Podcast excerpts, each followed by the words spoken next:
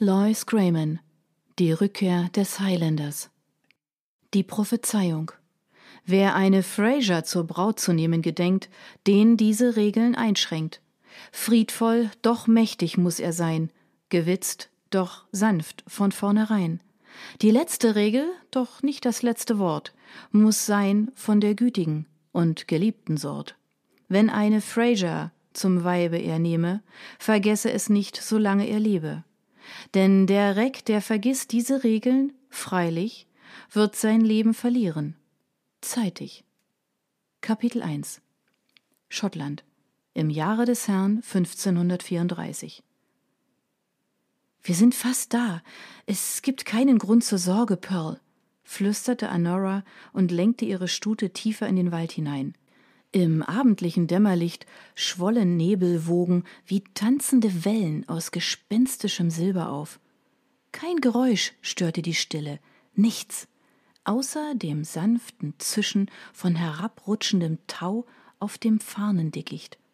Weit oben am Himmel jagten zerfledderte Wolken am geschwollenen roten Mond vorüber, und von irgendwoher drang der unheilverkündende Schrei einer Eule. Anora der Frasers hatte jedoch weder Zeit für jahrhundertealten Aberglauben noch für Furcht. Vor einiger Zeit sah ich einen Turm hinter dem höchsten Hügel. Dort wird uns geholfen werden, ich bin mir sicher. Wenn der Lord dort von Munros Absichten erfährt, wird er sicher sich unserer Sache anschließen und hinter ihnen erklang ein kratzendes Geräusch. Honora zuckte in ihrem Sattel mit der hohen Rückenlehne herum, doch obwohl sie mehrere Sekunden lang nach der Quelle des Lautes suchte, sah sie nichts Beunruhigendes. Wahrlich, Pearl, sagte sie, als sie sich wieder umdrehte, manchmal bist du so ein nervöses Ding. Ich sagte dir doch bereits, uns ist niemand gefolgt. Das Pferd flatterte mit einem elfenbeinfarbenen Ohr, als es die bebende Stimme seiner Herrin vernahm. Wieder erklang das Rascheln, dieses Mal näher. Honora wirbelte mit donnerndem Herzen herum. Wer ist da? forderte sie zu erfahren, doch die einzige Antwort war das Flüstern der Erlen. Lange Sekunden zogen an ihr vorbei, ehe Honora sich wieder umdrehte und Pearl leicht anstieß. Wie ich es sagte, wir sind allein, flüsterte sie und ließ ihren Blick seitwärts rutschen, um den dunklen Wald weiter abzusuchen. Mutterseelen allein. Und deswegen Rechts von ihr huschte plötzlich ein Streifenhörnchen am knochigen Überrest einer alten Eiche empor. Honoras Magen drehte sich auf den Kopf und richtete sich dann wieder. Sind wir sicher, endete sie, doch genau in jenem Moment wieherte ein Pferd. Pearl blieb von sich aus stehen, den Kopf gedreht, die Ohren nach vorn gerichtet und jeden einzelnen Muskel ihres Körpers gespannt. Wer ist da? rief Honora erneut. Für einen Moment regte sich nichts. Und dann, wie ein fürchterlicher Albtraum, trat ein Streitross aus den Schatten. Es war schwarz wie die Nacht, und auf seinem Rücken saß ein bewaffneter Krieger. Ein schwarzes Kettenhemd bedeckte seine Brust, und ein dunkler Helm hielt sein Gesicht verborgen. In der gedrückten Stille konnte Ernora ihren eigenen, rauen Atem hören. Wer seid ihr? Der schattige Krieger sagte nichts. Stattdessen zog er mit offensichtlicher Bedächtigkeit sein Schwert aus der Scheide. Der gedämpfte Mondschein berührte die abgerundete Klinge sachte und ließ sie von der Spitze bis zum Heft aufblitzen. Für einen Moment blieb Honora regungslos, hypnotisiert vom tänzelnden Licht, dann beugte das Streitross seinen mächtigen Nacken und stöckelte näher. Der Reiter hob den Arm und brachte die glimmernde Reflexion des Lichtes auf dem Schwert dazu, blutrot zu werden. Anora riss sich aus ihrer Starre, flüsterte heiser ein Gebet und gab ihrem elfenbeinfarbenen Pferd die Sporen. Als wäre sich die Stute der Gefahr bewusst, sprang Pearl in einen Galopp.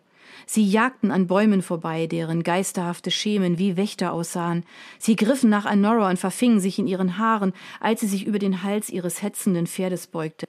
War der Krieger noch da? Folgte er ihnen? Sie krallte sich in die Mähne der Stute fest und wandte sich um, um in die Dunkelheit hinter ihnen zu spähen. Nichts. Sie waren sicher, oder? Nein, dort war er wieder und jagte durch das Unterholz. Silberner Dampf bauschte aus den Nüstern des Schlachtrosses wie Rauch aus dem Schlund eines Drachens. Das Mondlicht glänzte mit bösartiger Gier auf der entblößten Klinge. Ein entsetzlicher Schauder ging durch Enoras Wirbelsäule. Sie beugte sich wieder nach vorne, doch als sie das tat, griffen Hände nach ihr. Sie schrie und zuckte weg. Pearl warf sich und ihre Herren mit dem Zug der Zügel zur Seite. Die krallenartigen Hände erwiesen sich als nichts anderes als kahle Äste, doch Pearls ruckartige Bewegung hatte ihre Reiterin aus dem Gleichgewicht gebracht.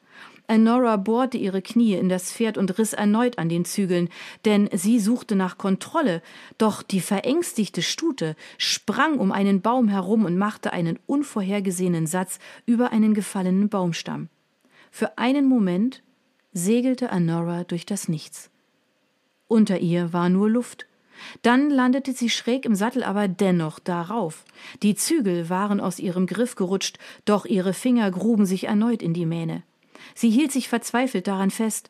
In welche Richtung sie ritten, war ihr unklar, aber sie preschten in halsbrecherischem Tempo einen Hang hinunter. Äste rissen an ihrem Gesicht und Steine brachten das Pferd immer wieder zum Stolpern. Ein Gebet brannte durch ihre Seele, doch sie hatte keine Zeit, das hastige Flehen zu beenden. Ihre Knie prallten gegen einen Baum. Sie keuchte vor Schmerzen auf, klammerte sich aber fest. Nun lehnte sie sich zurück, um die Geschwindigkeit ihres Abstiegs auszugleichen, und hoffte nur, dass sie überleben würde, während die Welt in einem Nebel aus Furcht und Dunkelheit an ihr vorbeipeitschte. Der Wind rauschte in ihren Ohren, rauschte laut, doch es war nicht der Wind, es war Wasser. Sie waren fast am Ende ihres Abstiegs. Wenn sie nur erst im Wasser waren, dann würde sie die Kontrolle zurückerlangen, würde flussaufwärts reiten, ihren Verfolger abhängen und doch in diesem Moment der Hoffnung sah Anora den Baumstamm vor sich.